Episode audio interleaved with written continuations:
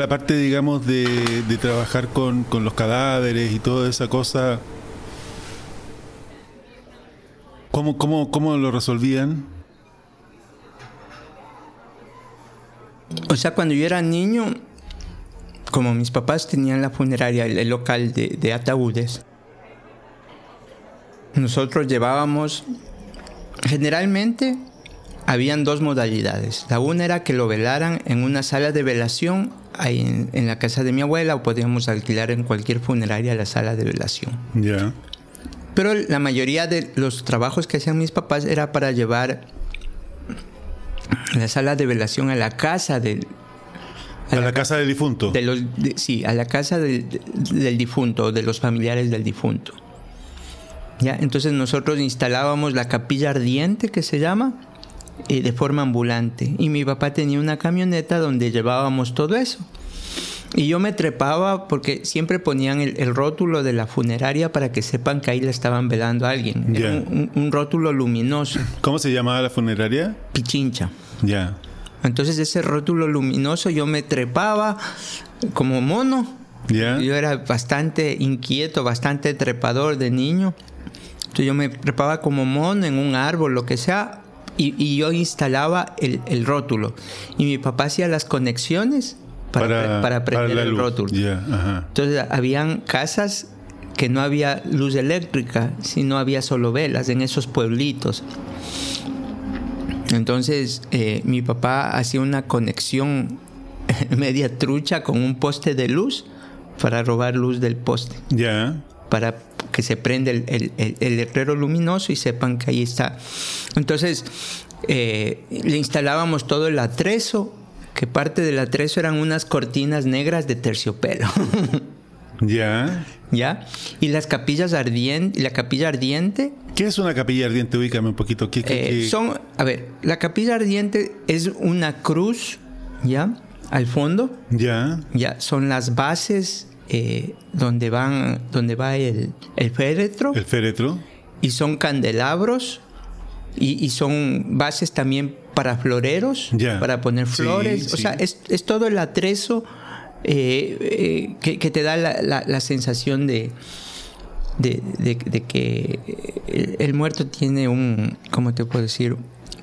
Es como una teatralización, como un ritual. Ya, ok, pero este, est- esta, esta puesta en escena, por decir así, de la capilla ardiente, ¿proviene de alguna tradición, de alguna norma de la iglesia o de alguna cosa de así? ¿O, es una convención que se hizo en algún momento? ¿Cómo funciona eso? eh? Esto es una convención que se hizo en algún momento, me imagino que viene de, del, del siglo XIX, porque cuando hacíamos esto con mi papá era principios de los años 80.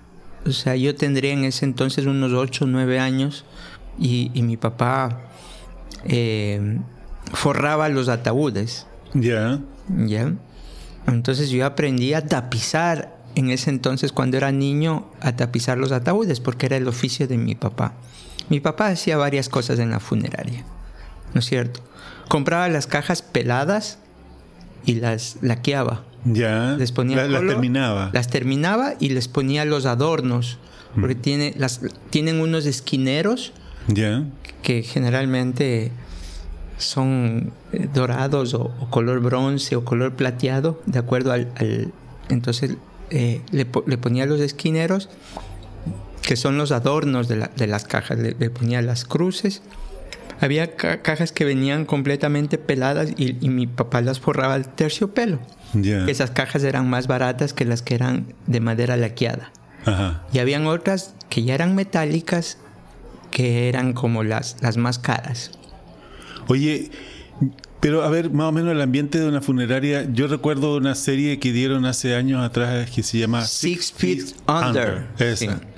Y ahí había toda una. como el, el- el día a día de una funeraria, ¿no es cierto? Así es. En donde. mm, como que en el sótano abajo estaba la parte en donde se, se preparaba al difunto o a los difuntos, ¿no es cierto? Y en la parte de arriba está la sala de venta de los, Sí, de los ataúdes, ¿no es cierto? correcto. Y Y la misma persona que hacía la labor comercial de vender los ataúdes de acuerdo a la categoría, eh, después eh, dejaba eso y, y preparaba, se ponía unos guantes de goma, me acuerdo, y preparaba, digamos, los cadáveres para poder ser...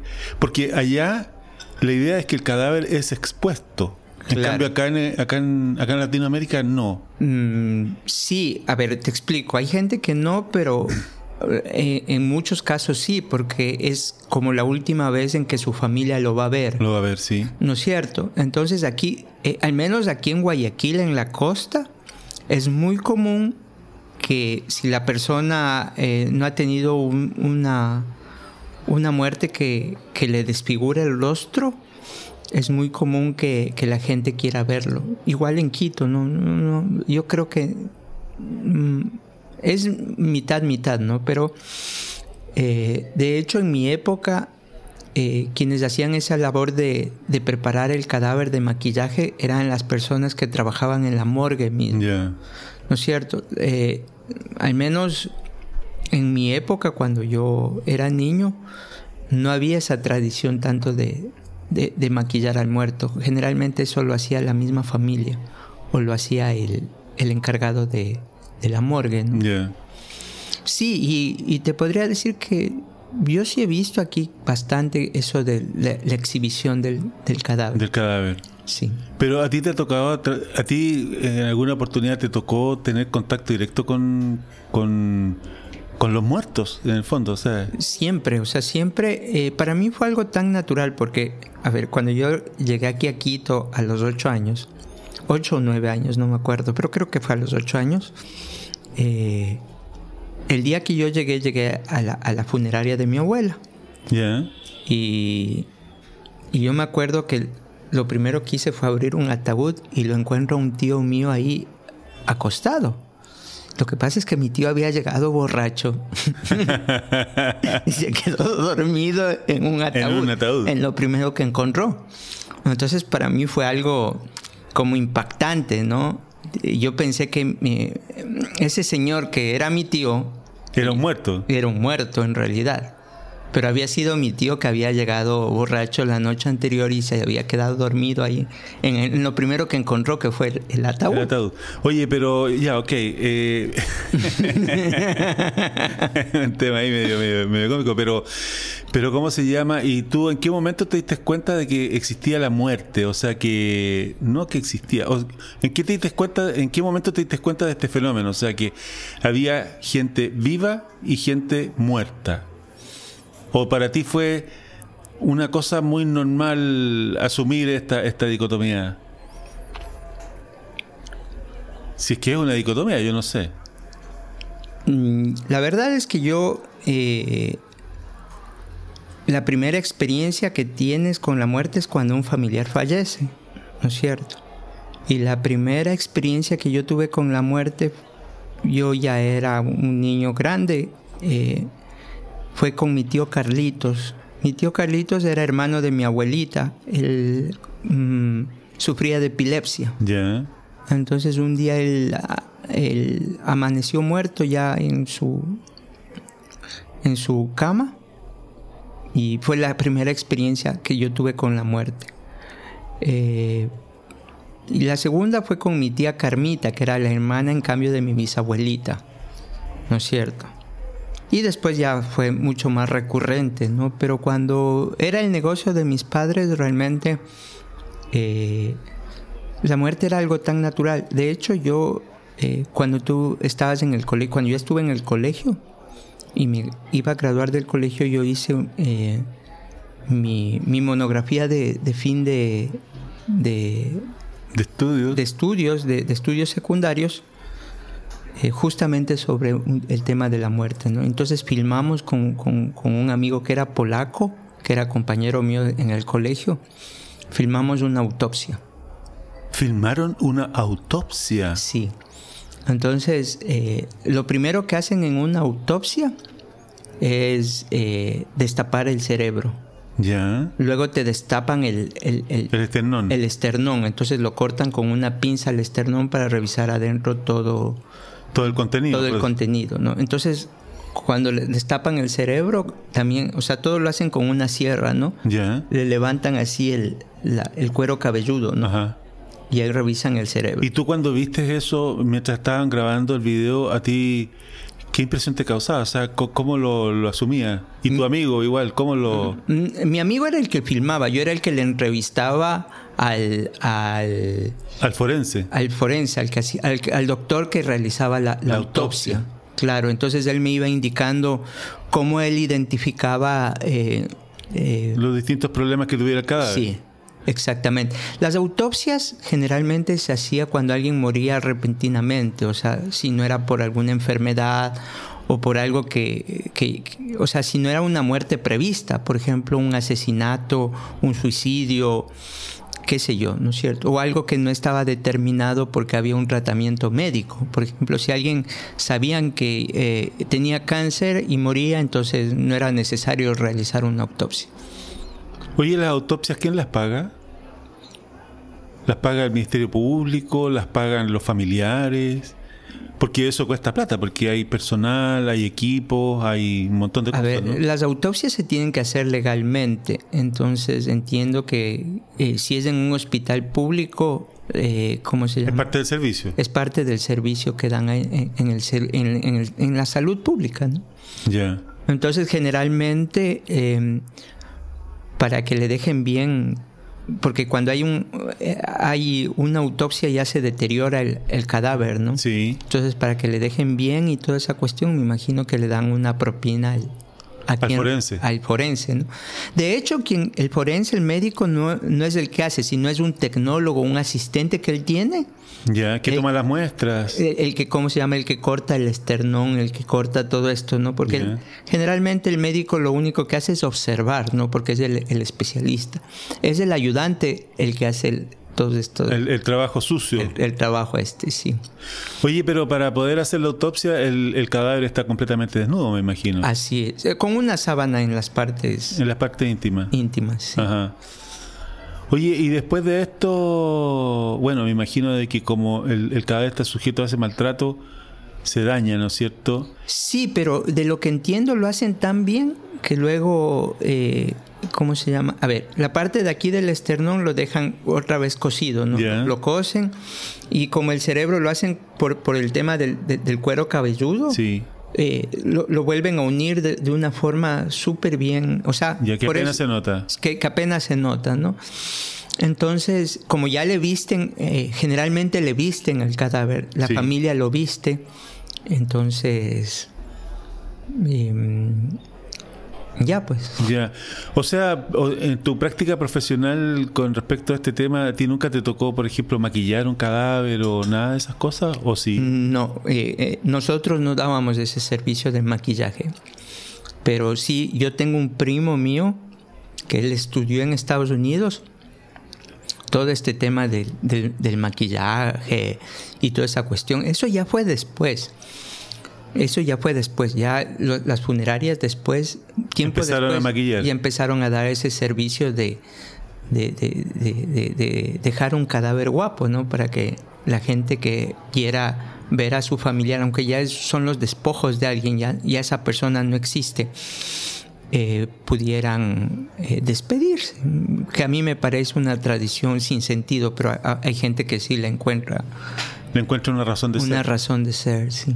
Oye, y cuando a ti te toca, digamos, eh, trabajar con un deudo que siente mucho la muerte, la partida de, su familia o de su amigo o lo que sea, ¿cómo lo haces para empatizar ese dolor? O sea, porque tienes que de alguna forma aconsejarle eh, en forma adecuada, no puedes venderle algo que sea más caro que lo que pueda pagar, ¿no es cierto? Y tienes que de alguna forma asegurar que el negocio quede en tu, eh, o sea, que ese negocio lo, ganes tú, ¿no? Entonces, ¿cómo lo haces para empatizar con el dolor de esa persona sin caer en algo grotesco, presionador? ¿Cómo eh, funciona eso? ¿o es un, un, un método ya probado de venta, como un discurso de venta ya ensayado mil veces? A ver, lo mejor es cuando una persona ya prepara eh, en vida cómo quiere que sea su funeral, ¿no? Ya. Entonces esa persona se acerca y dice, eh, yo quiero eh, Tal que- cosa, tal cosa. que esto sea de esta forma y sobre todo quiero que mi familia no se preocupe cuando ya llegue el momento, ¿no? Tienen ese- esa especie de pudor que eh, la familia encima más que está angustiada tenga que, que- Y a mí me ha pasado, ¿no? Me pasó con, con mi papá, con mi abuelita. eh, y me ha pasado varias veces, ¿no? Este tema de que como deudo tú tienes que tienes que, ¿cómo se llama? Ver todos los asuntos, ¿no? Todos los asuntos eh, de por medio, ¿no? O sea, tienes que dejar el dolor parqueado un rato para poder resolver los temas logísticos. decir. Logísticos, sí. Eh, bueno, entonces mm, es algo tan natural porque eh, se da el, el tema de la demanda. Tú necesitas a alguien y, y- y si lo puedes encontrar y solucionar de la forma más rápida y barata, eh, lo haces. O sea, no necesitas mucho convencer al deudo, ¿no? Eh, el- el- eh, antes eh, un servicio funerario era bastante menos costoso de lo que es ahora, ¿no? Am, ¿Y por qué se ha encarecido? Oye, ¿cuál puede ser la, la razón? mm, la verdad es que no sé, porque es- este es uno de los servicios que eh, no tiene mucho que ver el, el, el valor de, del costo con el valor del- de la venta, ¿no? Ya. O sea, No, generalmente... no entiendo. A ver, explícame un poco. El valor del costo, o sea, una... un- Por ejemplo, fabricar un ataúd te puede costar 100 dólares y lo vendes en 1000. A eso me Ah. refiero. No, no, No hay una relación, No hay relación. Generalmente el servicio es, es mucho más costoso. Eh, Entonces antes era más, había más relación entre el costo y el precio de venta. Ahora es como muy, muy distante las dos cosas, ¿no? Ah. Ah. Alguien debe estar pagando esa diferencia, ¿no? La- Mm. Las compañías de seguro. lo- lo- No sé, pero ha cambiado mucho esa relación. Ha cambiado mucho esa relación. Mm, De hecho, antes había más competencia, ahora hay menos competencia porque se han hecho grupos, estos grupos funerarios. Cuando había funerarias pequeñas, entonces, como había mu- mucha competencia, entonces el- es lo lógico que ante la competencia el precio debe bajar. Pero ahora hay estos grandes monopolios eh, funerarios que tienen cementerios y, y hacen todo este tema de tienen prepago integración vertical. y tienen y, y- y cómo se llama entonces Eh, el servicio es más costoso. Pero la verdad es que yo quería tratar el tema de la muerte desde un punto de vista más filosófico. Filosófico, sí, pero tenemos que pasar necesariamente por entender el aspecto, digamos, extrínseco de la muerte, que todo este aspecto que es, el, es lo que uno percibe eh, de la parte material, ¿no? Y como tú te has dedicado a alguna parte de tu vida o, has- o tienes un conocimiento de primera mano con respecto a esto, es válido, digamos, también indagar por ahí. Ahora, eh, cuando tú hablabas del tema de, cómo empatizas con, con los deudos, generalmente eh, los familiares y amigos del- de los que pierden a su ser querido. ¿ya? Van a entregar eh, un- una carga de energía poderosa para sobrellevar este acontecimiento, ¿no es cierto? Por eso mientras más... eh, pero hay una contradicción y es el tema de que eh, para la familia es a la vez un acto íntimo, eh, pero no pueden sobrellevar solos ese dolor. Requieren que esa carga pesada eh, de alguna forma sea soportada por, por la gente que, Por los amigos. sí, por la, familia más lejana y por los amigos, ¿no? Entonces, em, y, y aquí quiero tratar un poco el tema de que a diferencia del nacimiento, eh, la muerte es el acto más eh, solitario e íntimo que pueda tener una persona. Por lo tanto, em, este acto de alguna forma eh, tiene que ser algo trascendente, ¿no? Porque hay un filósofo que se llama Heidegger que dice que eh, él, habla del, del Dasein, ¿no es cierto? El Dasein es el, ser para la muerte. Mm. El momento en que nosotros nacemos, por el momento, al menos por el momento, tenemos una imposibilidad intrínseca que es que tenemos una fecha de caducidad. Entonces, eh, los seres humanos tenemos conciencia de que en algún momento vamos a morir. Y la, y la vida pasa tan rápido, doctor Benjamín, que ese momento eh, eh, se va acercando cada vez más. Pero hay una cosa que es peor que la muerte en sí, ¿no es cierto? Que esa muerte en sí no tengan un sentido o una trascendencia. ¿Qué quiero decir con esto del sentido la trascendencia?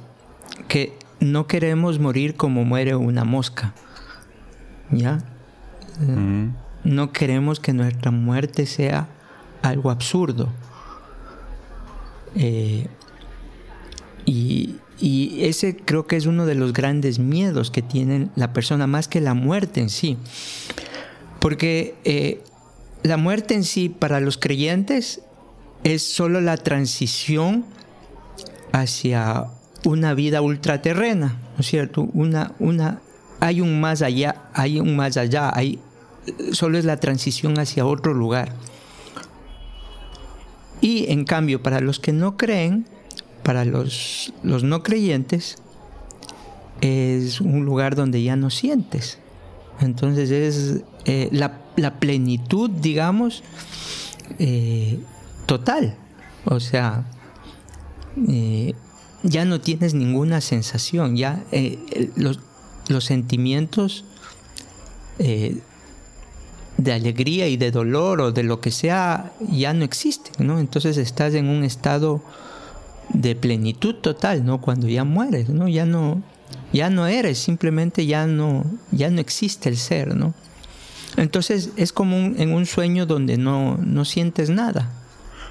O sea, a ver, eh, hagámonos cargo un poquito de esto, de, de, esta, de esta, de esta, de esta cosa, porque ocurre de que la muerte en sí, como yo la percibo, no es un estado, es un suceso. ¿Me entiendes tú? O sea, tú mueres, uno muere, yo muero. ¿Ah? Eh, la causa de la muerte puede ser múltiple, como bien dices tú, ¿no es cierto? Puede ser por una enfermedad muy larga, puede ser porque me asesinaron, o por muchas razones. Pero el asunto está en que adviene en un momento y, y ya tú pasas de ser alguien o sea, pasas de ser a no ser. Correcto. ¿No es cierto? Y como bien dijiste delante, lo que quedan son los despojos, los restos humanos, los, restos, eh, ¿cómo le llaman? Sí. O sea, lo que queda es simple y sencillamente un, eh, la parte menos importante del ser. O sea, lo que no define el ser. No, ya, ya no eres, simplemente Es, un despojo. Es un despojo. Volviendo a, a ese tema, justo el, en uno de los primeros podcasts hablábamos de Humberto Maturana. ¿no? Sí. Humberto Maturana es un científico chileno. Fue. Que, eh, bueno, eh, fue un científico chileno que en 1973 dio eh, respuesta a una de las grandes interrogantes de qué es, qué es la vida, ¿no es cierto? Entonces él, él desarrolla un concepto que es el de la autopoiesis. Y en pocas palabras, eh, la vida es la posibilidad de crearte a ti mismo. Cuando algo pierde la posibilidad de crearse a sí mismo, deja de ser vida. O sea, ¿qué quiere decir? Que mientras las células eh, se reproduzcan, eh, a sí mismas hay vida. Cuando ya no existe esa capacidad de que las células se reproduzcan a sí mismas, deja de haber vida, ¿cierto? Entonces eso es la autopoiesis. Entonces esa es la diferencia entre vida y no vida. Que eso resolvió una inquietud eh, filosófica y científica eh, que nunca se lo definió por casi 6.000 años que existe. Esta, esta, esta, discusión. Esta, no, no discusión, sino... Sí, que existe esta inquietud, llamémosle, en, en, en, en el ser humano. ¿no? Hmm. Ahora, el ser humano se da cuenta de su propia muerte, entiendo yo, eh, de, su propia muerte como ser humano, ¿no? que en algún momento va a morir. Porque como tú dices, es un suceso. El momento en que ya muere, eh, ya deja de existir, por lo tanto, luego de este suceso ya no es simplemente, ¿no es cierto?, el ser humano. No es ni está. Ni está. No es ni está. ¿No es cierto? El, hecho de que ya no sienta nada eh, mm, puede ser un estado, como ya te digo, de plenitud porque ya no siente dolor, ya no siente, etcétera, etcétera. Pero es un estado que tiene otra cosa, no la persona, no el ser. Claro. Es un estado donde ya no existes, o sea. Claro, pero es que ahí hay una pequeña, una, una pequeña cuña que quiero meter yo aquí con respecto a esto. Y es que cuando, como lo entiendo yo, como dices tú, desde mi perspectiva, ¿no es cierto? Ya. Eh, cuando tú te viene la muerte, cuando pasa este suceso en tu vida, que sería tu último suceso, claro, que es ya perder la vida, ¿no es cierto? Eh, eh, te advino la muerte y no es que estás muerto, porque ya no eres tú. Son tus restos mortales, son tus despojos, como le quieras llamar, ¿no es cierto? Pero no es que estás muerto, moriste. Pero no estás. Porque lo que está ahí eso, eso que está ahí, esos despojos, eso, eso ya no eres tú, el ser se acabó. Y cuando, por ejemplo, eh, tus despojos ya se disuelven porque los cremaste o porque se disolvieron en la tierra, lo que sea, eh, todo lo material que, que, te, que tuviste en algún momento como cuerpo desaparece. Eh, la gente es costumbre decir bueno, y tu tío, qué sé yo, tu abuelito, tu bisabuelo, que está muerto hace tantos años. Es que no está. Yo tengo una, una pregunta para ti, doctor Benjamín, para dilucidar este tema. Ya.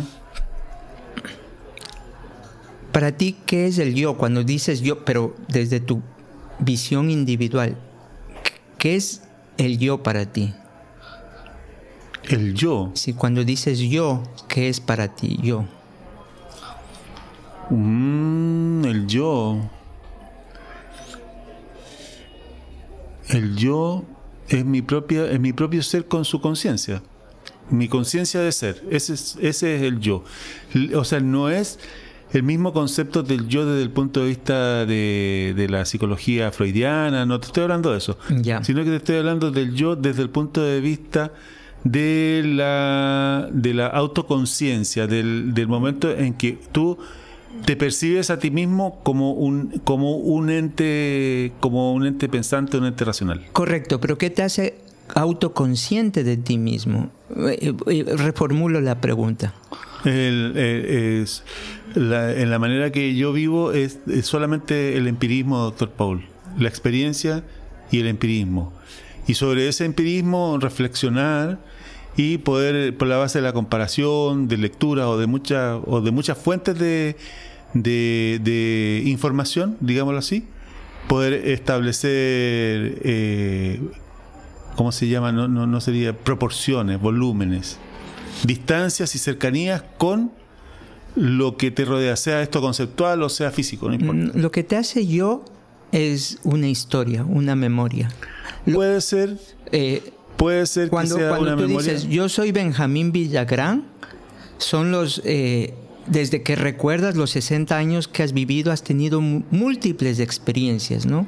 Que han reafirmado lo que tú eres, porque cuando tú te levantas tienes memoria, pero ¿qué pasa con esas personas que justamente pierden eh, esa capacidad cuando tienen, puede ser por una cuestión viral o, o porque tuvieron un golpe en la cabeza donde perdieron parte del cerebro, etcétera, etcétera? pierden esa capacidad eh, de recordar lo que les ha sucedido 30 segundos antes, o sea, pierden la memoria a, corto plazo. corto plazo. Entonces, eh, en cuestión de... Eh, o la memoria a largo plazo, entonces no saben quiénes son, están completamente desorientados, ¿no es cierto? Por, ya te digo, puede ser por un accidente cerebral, etcétera, etcétera, o, por un... Por, por, el Alzheimer o por, algo. Por el eh, Exacto, el Alzheimer es el caso más... Más recurrido. Más recurrido. La persona con Alzheimer eh, tiene momentos de lucidez donde recuerdan quiénes fueron 40 años atrás y muchas veces eh, piensan que todavía son jóvenes, ¿no? Cuando ya son ancianos que ya están a punto de morir y recuerdan sucesos de cuando eran jóvenes y se ven al espejo y no se reconocen. Ya, porque lo que reconocen es la memoria de, lo que ellos fueron en, en algún momento y que ya no son. Porque o sea, pero espérate, o sea, ¿cómo fuiste o qué fuiste? Porque son dos cosas distintas, ¿no? Claro. O sea, una cosa eh, es que tú hayas sido niño, hayas sido adolescente, hayas sido joven y hayas sido viejo, y no necesariamente eso configura a un ser diferente. En realidad, si eres un ser diferente, doctor Benjamín, porque, a ver, porque eh, como las células están eh, muriendo todo el tiempo, eh, entiendo que cada cuatro años se renueva todo tu sistema celular. se renueva, a excepción de los huesos. De los huesos, qué sé yo, se renueva todo tu sistema celular. ¿No es cierto? Entonces ya eh, ese que tú eras que tú eras físicamente hace cuatro años ya no lo eres. Pero ahí tú, a ver, es que ahí es donde hay que hay que un poco hacer la discrimina, el discrimen, ¿no? Porque si nosotros estamos entendiendo de que la muerte es una cosa que sobreviene, que tú no estás muerto, sino que moriste, ¿cierto? Que tu ser muere. Entonces, eh, ergo, eh, cuando tú estás vivo, cuando tú estás vivo, eres, ¿no es cierto? Y puede ser de que tú a través de los años tengas un acumulado, hayas hecho un acumulado que te permitió expandir tu nivel de conciencia hacia una comprensión mayor de, la existencia en sí, pero no te hace ser un ser diferente. Es que lo que muere es tu conciencia del yo. Eso es lo que muere, en realidad. Supongamos, no, no estoy afirmando nada, es algo no seguro, pero supongamos, hagamos una, hagamos una abstracción, eh, hagamos ciencia ficción o hagamos un, evento ficticio, supongamos que existe la reencarnación, ¿ya? Y que existe un alma y esa alma transmigra a, otro cuerpo. Hagamos la abstracción, doctor Benjamín. Solo para efectos de... Solo para efectos didácticos. Ya. Entonces, cuando esta alma transmigra a otro cuerpo, eh, ya no eres tú, porque ya no tienes conciencia del yo y de tus recuerdos que tenías como Benjamín Villagrán. O sea, eh, entonces em, ya no eres. O sea, esas personas que te recuerdan vidas pasadas, recuerdan a otros yo. No, no, no ¿Ah? creo que sea eso. O sea, no creo que haya una, una conciencia más allá de, de, esta, porque, bueno, bueno, estoy, de, acuerdo con, estoy, de acuerdo con eso que tú dices. O sea, o sea mueres, porque, mueres porque mueres. Así exista la, así exista la, la transmigración la transmigración. ¿Por qué? Porque eh, esa conciencia de tu yo es la que ya muere, ¿no es cierto? Sí. Ahora, e, esa conciencia, el momento en que muere esa conciencia de, de, de, yo soy Benjamín Villagrán y esta es mi historia, esta es mi memoria, esta es mi, esto es lo que me hace ser quien soy yo, en ese momento ya, eh, ya no eres. O sea, ya dejaste de ser, ya moriste, así haya reencarnación o etcétera, etcétera. Ahora. Ahora, pero aguanta. Antes de que vaya al siguiente nivel, pongámonos en un caso también de ciencia ficción. Ya. Supongamos de que tu nivel de conciencia eh, tu yo, que dices tú, ¿ah? es, es, factible a través de inteligencia artificial digitalizarlo. Entonces habría un yo, un nivel de conciencia de ti mismo, de tu ser, digitalizado. Correcto. Listo para ser eh, energizado al momento de que te atiene la muerte. Y por lo tanto tu conciencia, con esta inteligencia artificial ahí, podría seguir teniendo experiencias vitales, aunque sea a través de un sistema mecánico diferente. Es que verás, a, uno de los que le llaman eh, los cuatro jinetes del, ateísmo, eh, se llama Daniel Dennett. Daniel Dennett, él sostiene que la conciencia no existe, ¿no es cierto? ¿Ya? Sino que nosotros somos, en realidad, eh, máquinas de carbono. Y que todo, absolutamente todo, funciona en nuestro cerebro. ¿Ya? Eh, y que somos una especie de, robots súper desarrollados, creados a, través del carbono. Pero que en algún momento eh, nosotros vamos a crear máquinas que no son de carbono. Que no son de carbono, sino son de silicio. Que en algún momento, eh, a diferencia de estas de carbono que, que se degradan, por, porque verás, eh, hay una teoría científica, esto no es ciencia ficción, esto es ciencia, que dice eh, que nosotros tenemos genes, ¿ya?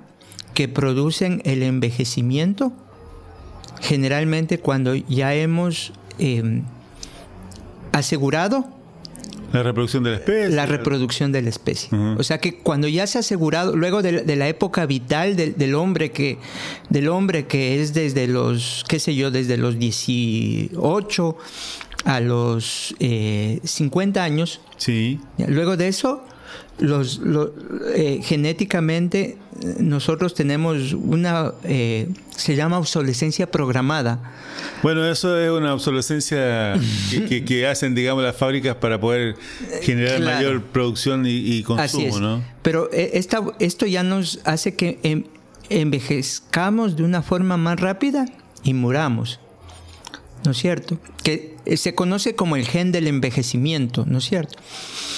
Ahora, cuando ya se eh, logró mapear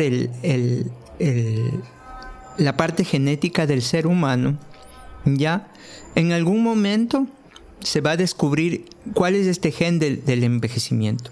¿Por qué, ¿Por qué envejecemos? Porque al reproducirse la célula, la reproducción es tan perfecta que la célula nueva eh, es idéntica a la anterior célula. Es exactamente eh, la fotocopia, o sea, en, todo sentido, pero cada vez que esta reproducción se da, se van acortando los telómeros. Sí. ¿ya? Eh, eh, la telomerasa, que es una sustancia, ya es cada vez menor. Sí. Ya. y, la célula, y la célula vive menos tiempo. Exacto. Y, los telómeros se van acortando y la célula tiene menos capacidad antioxidante. Entonces se oxida más rápido la célula y muere más rápido. ¿Ya? Y llega un momento en que eh, esa eh, reproducción debe ser cada vez más frecuente hasta que ya pierde la capacidad de, reproducirse. De reproducirse y ahí se produce la muerte, que es exactamente lo, lo, que hablábamos de, de, Maturana. ¿No es cierto? Entonces, eh, el momento en que descubran cómo alargar eh, los telómeros o cómo evitar que eh, las células, el momento de la reproducción,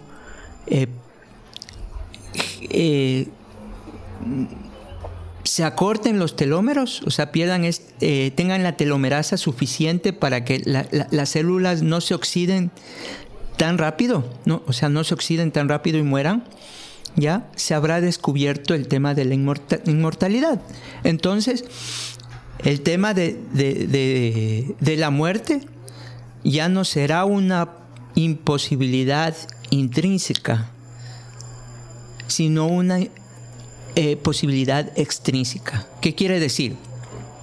Cuando me refiero a una imposibilidad intrínseca, es que es imposible para todas las partes. Pero cuando es una posibilidad extrínseca, quiere decir que eh, se abre la posibilidad de, una vida inmortal. Por lo tanto, eh, este filósofo que dice que el ser humano es un ser para la muerte, eh, el ser humano ya perdería cualquier sentido de su vida, ya porque tiene todo el tiempo para para poder para poder hacerlo. Entonces, como tiene todo el tiempo para poder hacerlo, postergará ad infinito lo que tiene que hacer, pues, doctor Benjamín. O sea, sería una especie de procrastinador eterno. Un procrastinador. Por lo tanto, eh, se volvería deseable la muerte. De hecho, en, esos, eh, en esas series que hay de especulación de, alguien inmortal, eh, ¿cómo se llama? ¿Qué es lo que más teme el, ser humano? Lo que más teme el ser humano es aburrirse hasta al hastío, ¿no? No encontrarle sentido a lo que hace. De hecho, la depresión no es la tristeza absoluta, o, mejor dicho, la tristeza absoluta es eh, no tener ninguna sensación. O sea, estar muerto pero respirando. Estar muerto pero respirando. O sea, muerto simbólicamente, ¿no?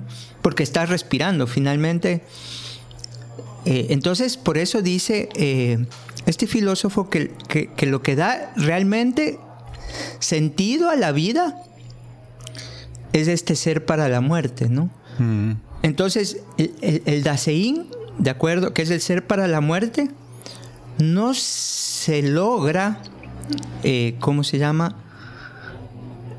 experimentar, porque como tú dices, cuando es el suceso en que tú dejas de ser, ya no puedes experimentar tu muerte, pues porque ya, ya no eres. Ahora, eso que tú dices de, estar es que, bueno, filosóficamente me hiciste recordar la, a Sócrates cuando toma el vaso de cicuta, ¿no es cierto? Y todo aquello, entonces él al momento de, optar por, eh, por aceptar la condena a la que, a la que fue a la condena a la que fue condenado, a la muerte, ¿no es cierto? Él, él dice, le dice a su, a, sus discípulos, le dice, mira, más importante que el hecho de, que, de, morir es cómo vives, ¿no es cierto? Y él lo plantea en ese momento, quizás lo entendí mal, pero no sé, no creo que esté tan despistado desde un punto de vista moral. O sea, ¿qué tan satisfactoria es tu vida? ¿Qué es lo que tú, qué tanto bien puedes hacer con tu vida? ¿Qué tan bien puedes vivir? Y lo importante es justamente de que eh, el acto de la muerte de Sócrates representa, ¿no es cierto?, la justificación de una vida bien vivida. ¿No es cierto? Y en ese sentido, podríamos decir que enlaza con el concepto de no morir como una mosca, sino que. Exacto. Que morir de una forma que simbólicamente tenga un sentido. Correcto. Al menos, al menos para el que muere. Así es. Al menos para el que muere. Ahora, a eso iba.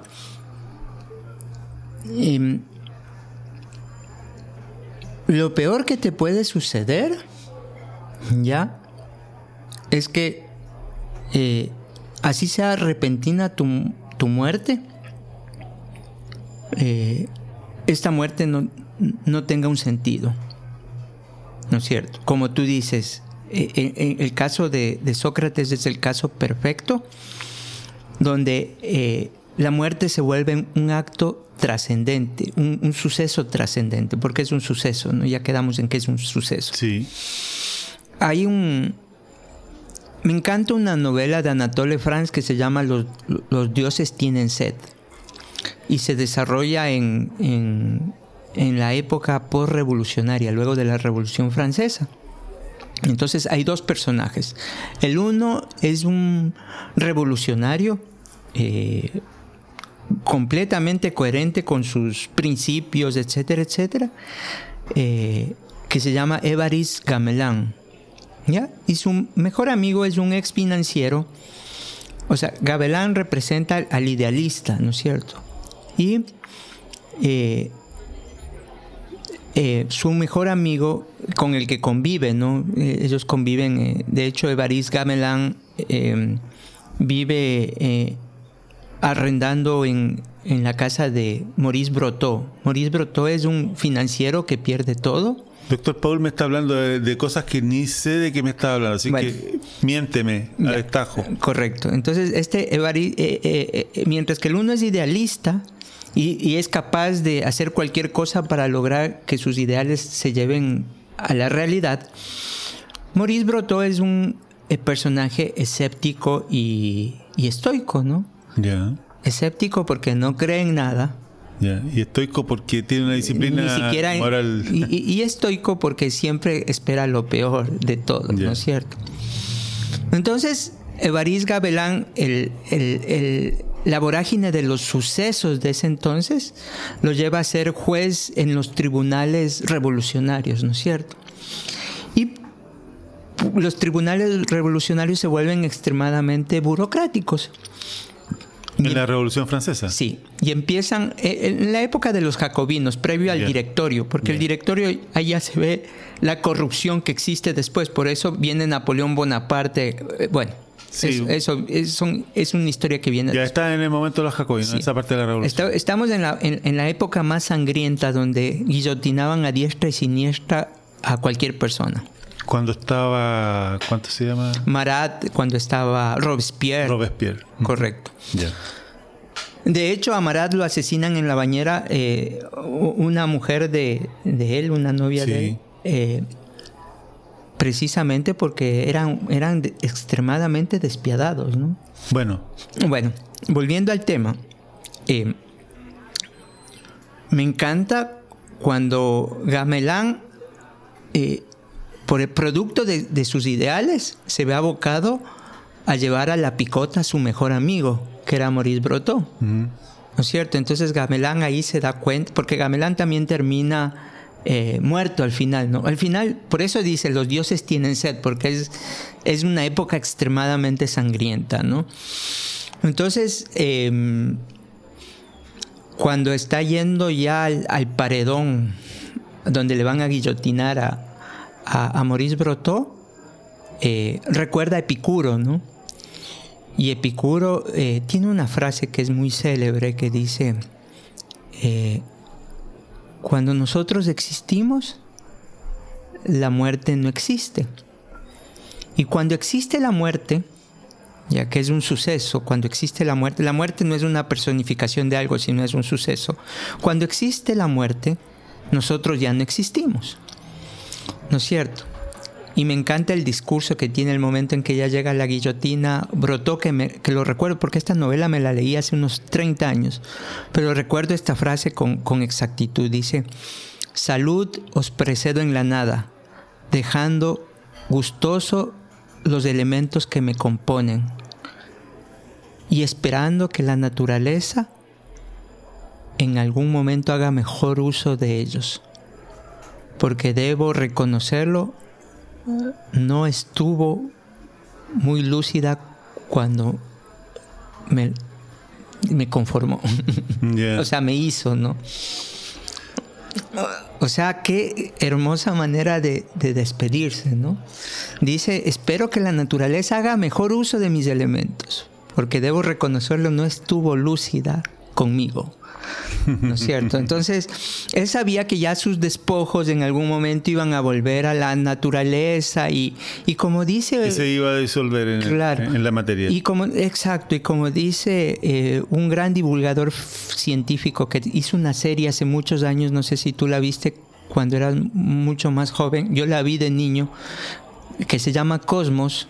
Sí, Cosmos, de Carl Sagan. De Carl Sagan. Carl Sagan dice que finalmente eh, somos polvo de estrellas. Sí, es verdad.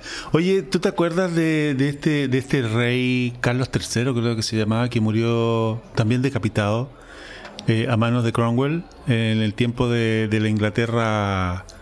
Eh, que también la Inglaterra sufrió una especie de, de, revolución que no, no, no, remató en una república, sino que, que costó una sola cabeza, que fue la del rey. Sí. Cuando Carlos eh, se somete al, a, A su, pi- a su decapitación porque fue decapitado. ¿Ya? Él fue decapitado con una. con, con, con un hacha, creo. No estoy seguro. Sí, con un, no, o con un sable, no estoy seguro. ¿Ya? Bueno, él, él se sentía. en, eh, o sea, él sentía que la autoridad de su de su poder radicaba en un designio, des- designio divino. Divino. ¿no es Así cierto? es. Y que este designio divino estaba completamente sancionado, de tal manera de que Cromwell, al someterlo a la decapitación y al expulsarlo de la vida, ¿no es cierto?, estaba cometiendo un pecado. Y que en el fondo lo que iba a ocurrir de que eh, en, un- en una etapa posterior eh, supraterrena digamos eh, iban a pegarse su ajuste de cuentas de alguna manera no ahora esa noción de que la vida sobrevive a la muerte no es cierto es una noción La vida ultraterrena, ¿no? la vida ultraterrena. La vida, la vida sobrevive a la muerte es una noción que de alguna manera está alimentada por las creencias, las creencias este, eh, religiosas, ¿no? En su mayor parte. O sea, las religiones fomentan de alguna forma eh, este, tipo de, creencias. Pero no hay que dejar de, de olvidar de que los filósofos también han- han- se han puesto muy dubitativos frente a esto. O sea, ¿qué dicen los filósofos? Dicen, a ver, dicen, mira, la muerte adviene, correcto, pero después de la muerte nadie ha vuelto. Entonces no sabemos nada de lo que pasa después, si es que hubiera un después. O sea, A ver, doctor Benjamín, aquí ¿Ah? quiero ser un poco, eh, ¿cómo se llama? Em, cuando tú discutes, ¿cómo se llama eso? Se me fue la palabra. Polémico. poleme- ya, Ya, quiero ser un poco polémico. ya, Porque hay, hay científicos, y esto es real, que estudian eh, eventos de personas que han muerto en algún momento y han regresado a la vida. ya, O sea, de alguna forma su conciencia se apagó. se apagó. O sea, se ha separado de, de- de su cuerpo, llaman eso, la conciencia. Ya, y se han visto desde fuera de su cuerpo, ¿no? Y han regresado nuevamente y, y- y- y- y- y hacen este, este estudio porque las experiencias son casi todas iguales. ¿No es cierto? ya. Esto es, eh, de hecho hay una película... Como, en te- los- en como los- tú puedes ver, estoy bastante escéptico de lo que me estás Sí, diciendo. de- Y te voy a decir por qué, por qué yo esta, estas experiencias que, que he leído y he visto algún programa de la televisión Correcto. de ella, eh, simple y sencillamente eh, no, no me he dado el tiempo de examinarla en profundidad, la verdad, te soy sincero. Pero siempre eh, eh, hay, una parte en estos relatos, en esta narrativa, ¿no es cierto?, en donde llegamos a la parte de cómo mides el fenómeno. ¿ah? Y siempre te das cuenta de que en la parte de la medición del fenómeno, los instrumentos de medición del fenómeno eh, se quedan cortos con respecto al fenómeno en sí. Entonces, ¿qué es lo que ocurre? El fenómeno es inexplicable porque no se pudo medir. No, es Como que- no se pudo, déjame terminar. Como no se pudo medir ese espacio, esa, ese, ese, ese- ese mo- ese momento en blanco que queda, digamos, empiezo a buscar la explicación, empie- empiezo yo a, a hacer, ¿cómo se llama? Especulación y a inferir cosas que ya escapan al campo de los, de lo netamente y puro y, y exactamente científico.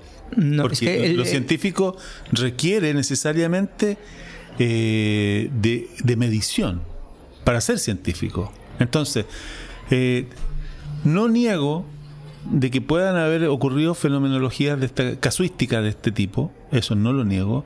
De hecho, yo me acuerdo de nuestro querido amigo Javivi, ¿no es cierto? Javivi a mí me contó de un par de experiencias que tuvo en el hospital Eugenio Espejo, en donde eh, personas eh, que se consideraban cadáveres hechos y derechos, dos casos, me los contó con detalle, estos, estos cadáveres hechos y derechos, digamos, eh, cual Lázaro se levantaron y caminaron, pues viejo. O sea, eso me lo contó un médico eh, de mucho prestigio y con mucha experiencia. Ahora, la cosa está en que yo no niego la casuística, pero lo que sí me parece sospechoso, sospechoso es de que esa, esos casos no se pueden explicar, pero no porque no tengan explicación, sino que el fenómeno no lo pudiste medir. Y como lamentablemente es tan aleatoria la fenomenología, tú no puedes hacer una, una, experimentación en, regla como para poder ver cómo va la cosa. Pues, sea... A ver, doctor Benjamín, te voy a explicar lo que yo he investigado de este tema y no es que yo lo estoy afirmando o lo estoy negando. Ya. Ya, sino que eh, quiero tratarlo un poco en, profundidad, porque en realidad es un es algo que eh, todavía no está comprobado, pero que eh, tiene estudios. De hecho, el cerebro humano es tan complejo eh, y las conexiones sinápticas que tienen nuestras neuronas son mayores en número. Estas conexiones sinápticas que tienen son mayores en número que los átomos que existen en el universo. Ya. ¿Ya? Entonces, el fenómeno cerebral en sí es un fenómeno que eh, tiene poca, eh, eh, pocos estudios a nivel científico, pocos estudios, o sea, se lo ha tratado en profundidad, como tú dices, pero no se ha llegado a, comprobar muchas hipótesis que se han planteado. Dicho de otra forma, Dicen que la psicología es una, en realidad es una, es una ciencia social, no es una ciencia exacta. y, que, el psicoanálisis, de hecho, el, psicoanálisis freudiano no tiene ningún asidero científico. O sea que son disciplinas, pues son, no, son, ciencias, son ciencia en sí. Pero eh, si hay ciencia eh, eh, neurológica, que, estudia el cerebro, que, lo estudia con todo el rigor científico, ¿no es cierto? Sí. Pero yo me refiero a, esta, esta investigación que todavía no, no como tú dices, no, no, tiene la casuística suficiente para, para eh, demostrar, o, negar nada. o negar nada, ya, si, si hay un, estudio científico con todo el rigor de un estudio científico sobre estos SM, que le llaman eh, eventos cercanos a la muerte. Porque si bien es cierto, la persona clínicamente ya es, eh, ¿cómo se llama? Em, ya es eh, lo que tú decías del Nelson Arellano, ¿no es cierto? Que era médico. Sí. Ya es, declarado, ya es declarado como muerto. Claro, ya es un cadáver en todas sus formas. Sí, en todas sus formas. Esta persona, de pronto, que son casos también bastante raros, por eso es que es difícil. Esta persona regresa nuevamente a la vida muchas veces cuando ya ha estado por muchos, muchos minutos, a veces por tal vez una hora, qué sé yo. El punto, el punto consiste, Paul, es justamente en esa inflexión que tú haces, regresa a la vida.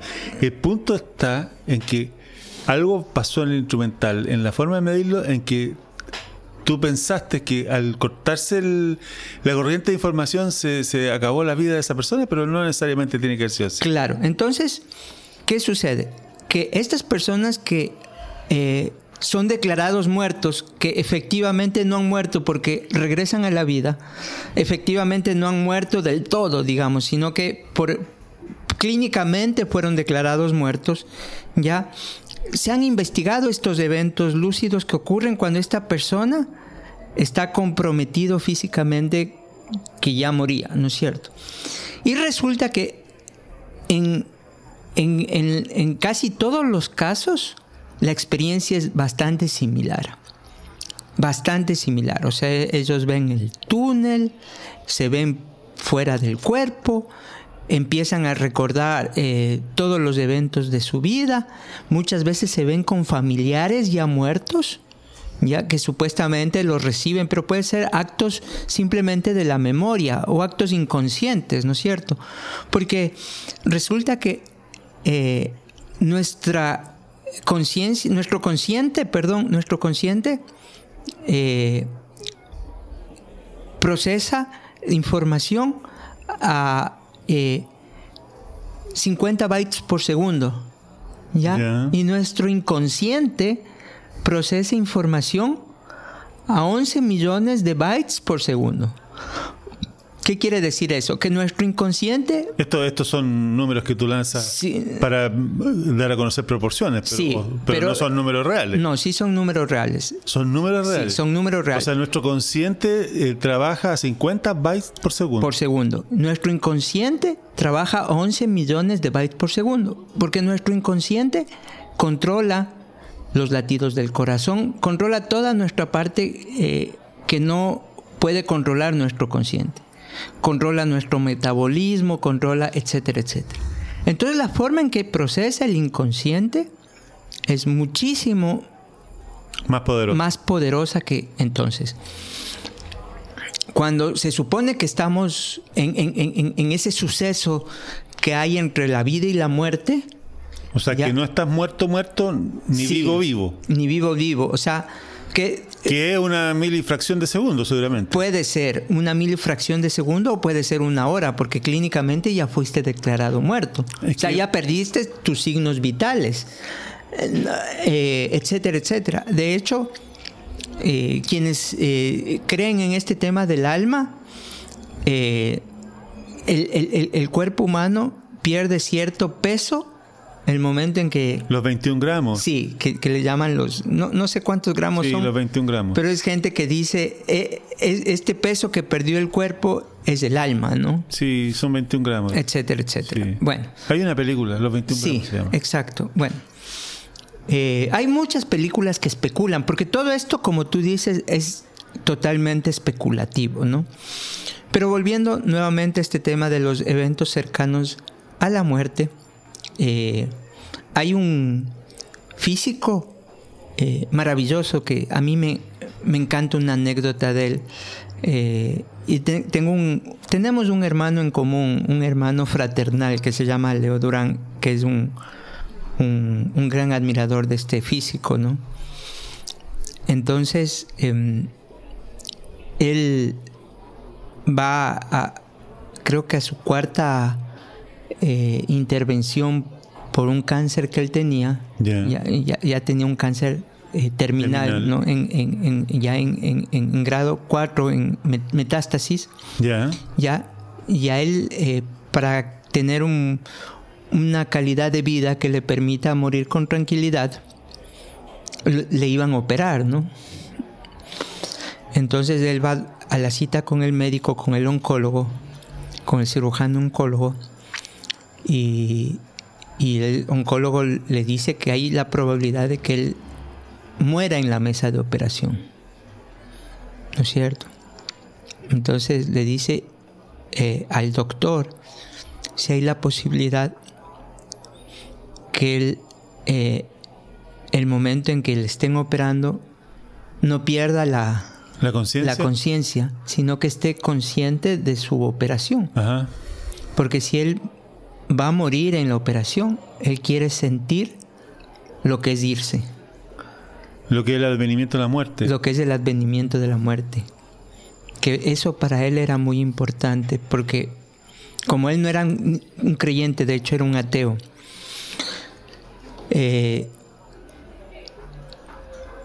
él quería vivir de lleno en el presente. A ver, o sea, a ver. Es respetable el, el punto de vista, ¿eh? porque Claro. eh, se puede decir que el último acto vital, Así es. eh, claro que es una memoria que no te va a definir porque ya dejas de ser. Es un poquito contradictorio, pero es, es legítimo el hecho de decir, bueno, la última experiencia que, vital que voy a tener va a ser justamente morir y quiero vivirla. Y quiero vivir. Quiero vivir mi muerte. Eso es vivir de lleno en el presente. Claro, o sea, eh, quiero, quiero, quiero vivir mi muerte a concho. Es lo que te decía, todo el mundo, así sea ateo, busca una trascendencia en su muerte. El, el no morir como una mosca, así como algo eventual, donde no, no te das cuenta. Eh, lo que decíamos de Sócrates, donde puedas decir mi vida tuvo un sentido. un sentido. Lamentablemente eso está reservado para, para muy pocas personas, doctor Paul. La mayoría morimos como mosca. Eh, eh, perdona que sea tan pesimista, pero lo veo así. Porque fíjate tú, eh, yo recuerdo de que hace añísimos atrás yo conversaba con un, con un curita al respecto de la muerte. Y el cura me dijo, me dijo algo que yo lo recuerdo, me dijo, oye, tienes que tener, esto yo cuando tenía 20 años, ¿no? Me dijo él, me dijo, oye, ten en cuenta siempre que la muerte es ya mismo, o sea, es, este, es algo inminente y que nunca vas a alcanzar a vivir lo suficiente. ¿Y por qué? Le dije yo. Mira, porque mueren gente de 5 años, no ha alcanzado a vivir su vida. Muere gente de 20 años, la edad que tienes tú, no ha alcanzado a vivir su vida. Muere gente de 40 que está media caña, todavía no vive todo lo que debe vivir. Muere gente de 60 años y que se pregunta por qué si estoy en plenas facultades me muero. Y muere gente de 95 años que dice, oye, ¿cómo hacer? Yo no quiero morir, todavía tengo muchas cosas que hacer. La muerte siempre es algo inminente, me dijo el cura. Sí, es inminente, pero... No importa en qué parte de la, de la línea del tiempo te encuentres tú, siempre es inminente. Sí, la muerte es inminente. Nunca, y nunca tú vas a estar conforme con haber vivido hasta ahí, porque tienes mucho más que vivir hacia adelante. O quisiera vivir. Sí, Es, es, muy, es inminente, pero tiene dos, dos cosas que, que, que, que son... Eh, primero que es incierta. O sea, puede suceder en cualquier momento. En este instante, dentro de unos minutos, o puede suceder dentro de muchos años. Sí. Es incierto el momento. En algún momento, tú sabes que va a llegar, sí. pero no tienes certeza. Es correcto. Y justamente por eso el, cura este me decía eso. Ahora, ¿qué pasa? Pasa de que siempre. La segunda cosa. Espérate, pero que siempre, siempre. Eso te da la, la perspectiva de que tu muerte es algo no deseado. O sea, el que se muere no se quiere morir. Mm, depende también, doctor Benjamín. A eso iba. Porque quien, como este físico que te decía, eh, se siente realizado y quiere eh, sentir lo que es eh, morir, ¿no es cierto? Él, siente que ha dejado algo valioso, un aporte valioso a, la vida. Ya, o, en el caso de Sócrates, que, dice, no es como cómo mueres, sino cómo hayas vivido, ¿no es cierto? Eh, en, este caso, la muerte puede ser algo deseado. O cuando nosotros hablábamos del tema de la buena muerte eh, y tratamos del caso de, este señor San Pedro, ¿no? de, la película Mar Adentro, la muerte puede ser también algo muy deseado, o sea, como, como un estado de, de plenitud total. ¿Por qué plenitud total? Porque ya no sientes nada, dejas de sentir y como lo que siente en ese, en ese momento esa persona es un profundo dolor, un profundo, no tiene otro sentimiento que un profundo dolor. Entonces... Es que eso lo está eh, de un hecho particular lo está generalizando, doctor Paul, porque yo recuerdo el caso de don Vinicio Caldas de Colombia, que él hizo uso de su derecho a la eutanasia, eso lo comentamos en ese episodio.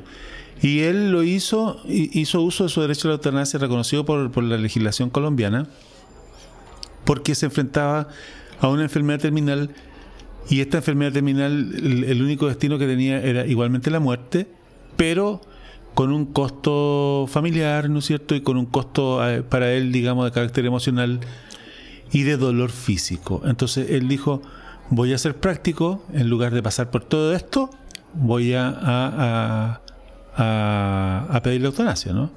Y voy a ahorrar el, dolor de mi familia, me voy a ahorrar el dolor yo y todo, digamos, eh, en paz. El caso de San Pedro, que eh, el protagonista de esa historia, él como quedó quincuapléjico, cuadrapléjico, eso, cuadrapléjico, en una edad muy, muy temprana y se pasó 30 años postrado en una cama, el hombre ya estaba pero netamente aburrido de estar vivo y no le encontraba sentido a la vida siendo que él era un hombre de acción. Entonces, también lo que dice San Pedro, eh, y, lo dice en una entrevista cuando él estaba vivo, bueno, cuando era vivo, ¿no es cierto?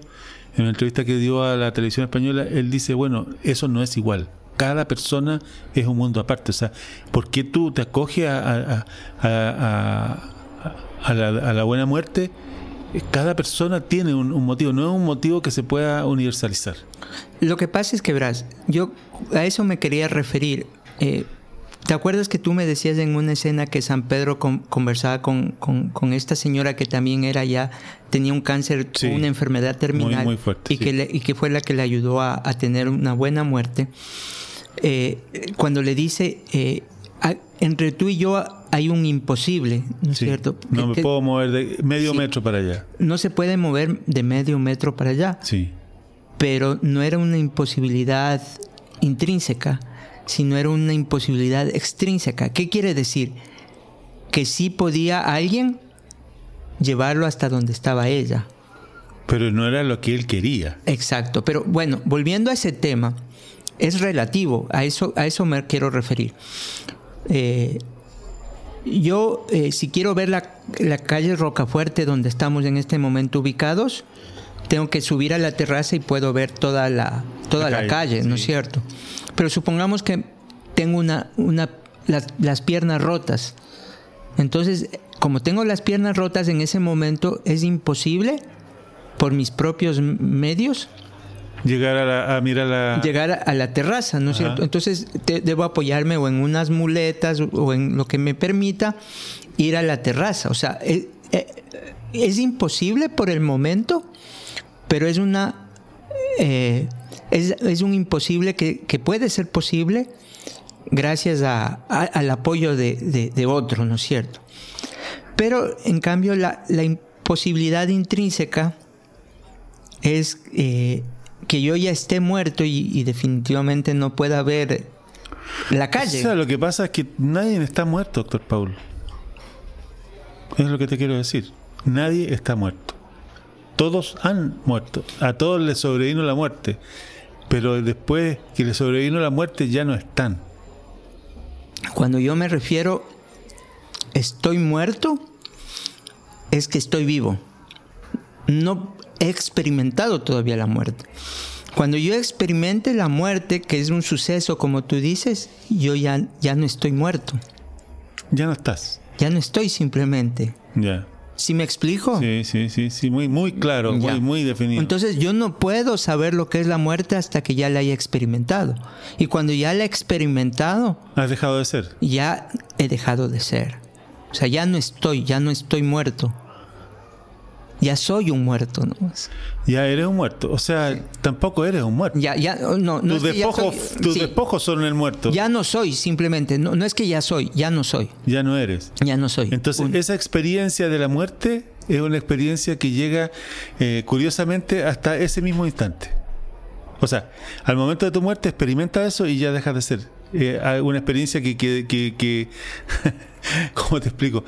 Eh, te duró, es una experiencia que te duró un milisegundo. ¿Ah? Una cosa así. No sabemos, doctor Benjamín. No sabemos porque tenemos que experimentarlo para saber. Todo lo que podemos decir acerca de la muerte es pura especulación. Sí. Es, es, pura especulación. Es pura especulación, es verdad, sí.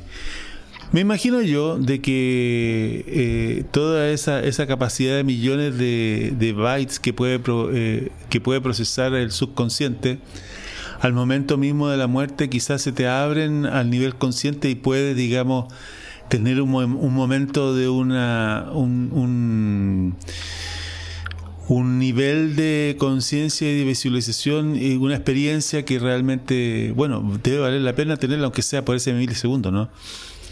Porque cuando uno muere bajo estado de, ¿cómo se llama? En coma o cuando... Es que el tiempo también es relativo, doctor Benjamín, porque la medición que nosotros tenemos del tiempo también está en función de, la conciencia que tenemos de ese tiempo. Sí, es verdad. ¿No es cierto? Por eso es que nosotros la niñez nos resulta tan lenta. Tan aburrida. Y tan aburrida y, a medida de que tú cumples más años, el tiempo parece que va más rápido, ¿no es cierto? Va más rápido y cada año es más rápido que el, que el siguiente, ¿no es cierto?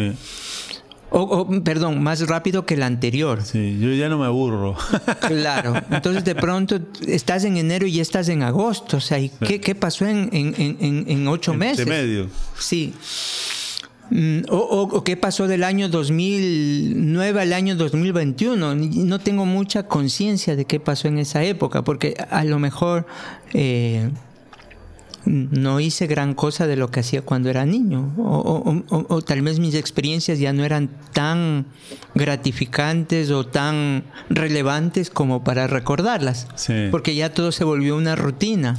Bueno, doctor Paul, me, me doy cuenta de algo que es súper central. Estamos, eh, estamos prácticamente de acuerdo en todo con respecto a la muerte. Primero, es un suceso. Y después para poder explicarnos qué es, aunque sea por un milisegundo, debemos morir. Así es. No podemos, es pura especulación. Ahora, hay otro aspecto que es súper importante y con, y, con esto tal vez me alargo un poco, pero quiero, quería tratar este tema. ¿No es cierto? Y es eh, el dolor que nosotros sentimos cuando alguien al que amamos o que es muy cercano a nosotros, o con el que tuvimos experiencias buenas y gratificantes, muere.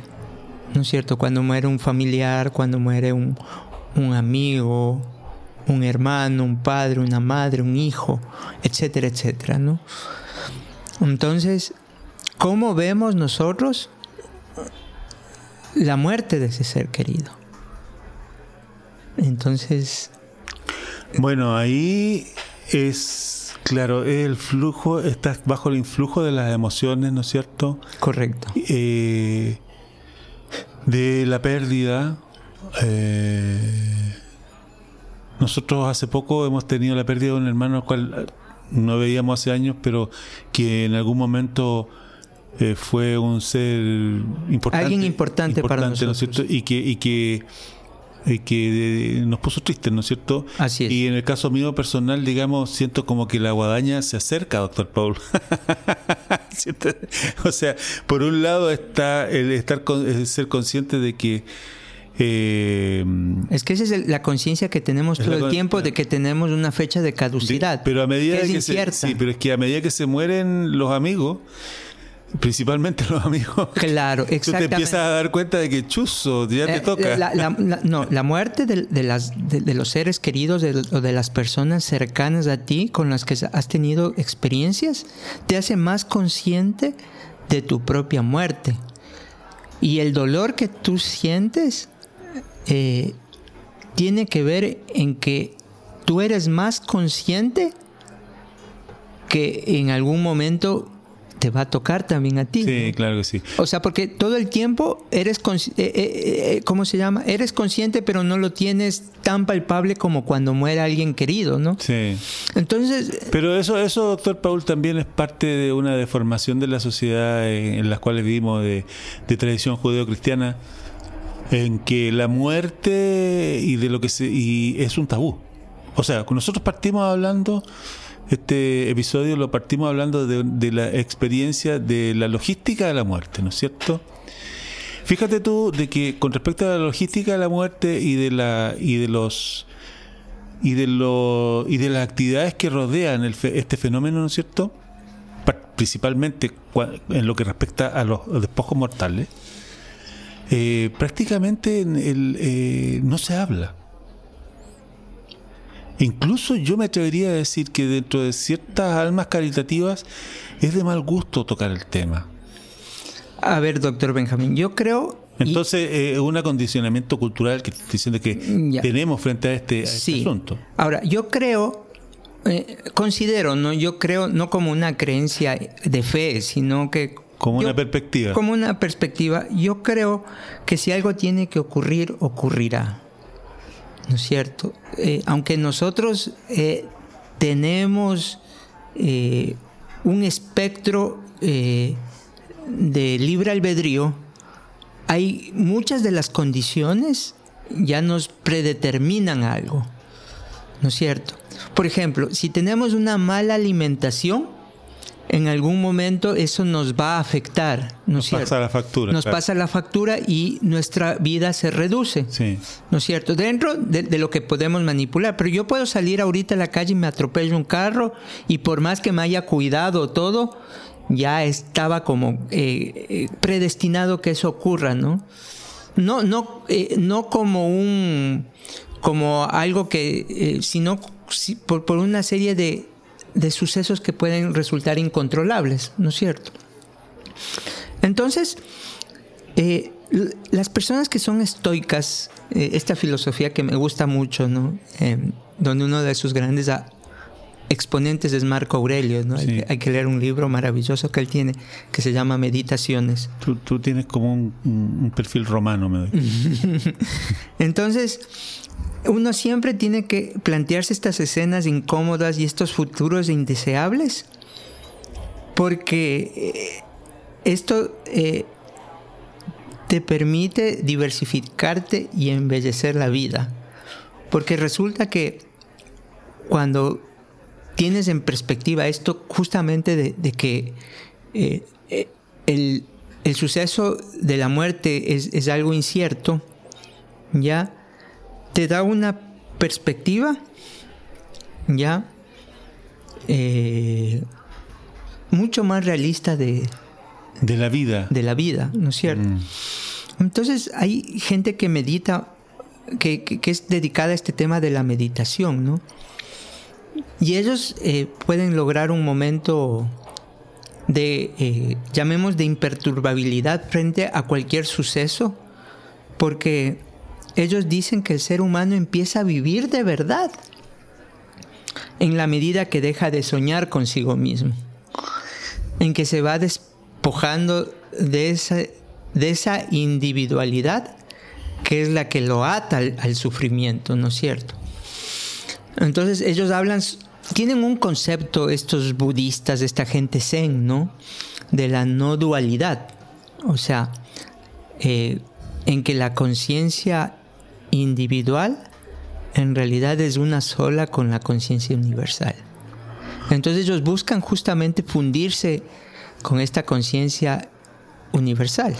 Por eso es que ellos dejan de, pensar eh, en el yo y empiezan a, a, pensar en el... porque es uno solo, ¿no?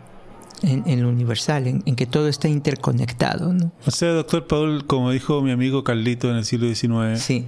cada uno usa la droga que más le gusta. Así es, doctor. Oiga, doctor Paul, dejándose de broma, ¿qué vamos a hacer esta noche? Vamos a conquistar la vida, doctor Benjamín. Vamos a conquistar la vida. Para tener una muerte eh, placentera. Una buena muerte. Una, una, buena muerte, como decía. Una muerte significativa. Una muerte significativa, como decía em, James Dean. Hay que eh, beberse la vida a tragos largos, morir joven para ser un cadáver guapo. Así será, mi querido doctor Paul. Lo mismo que hacemos todas las noches, Pinky. Tratar de conquistar al mundo.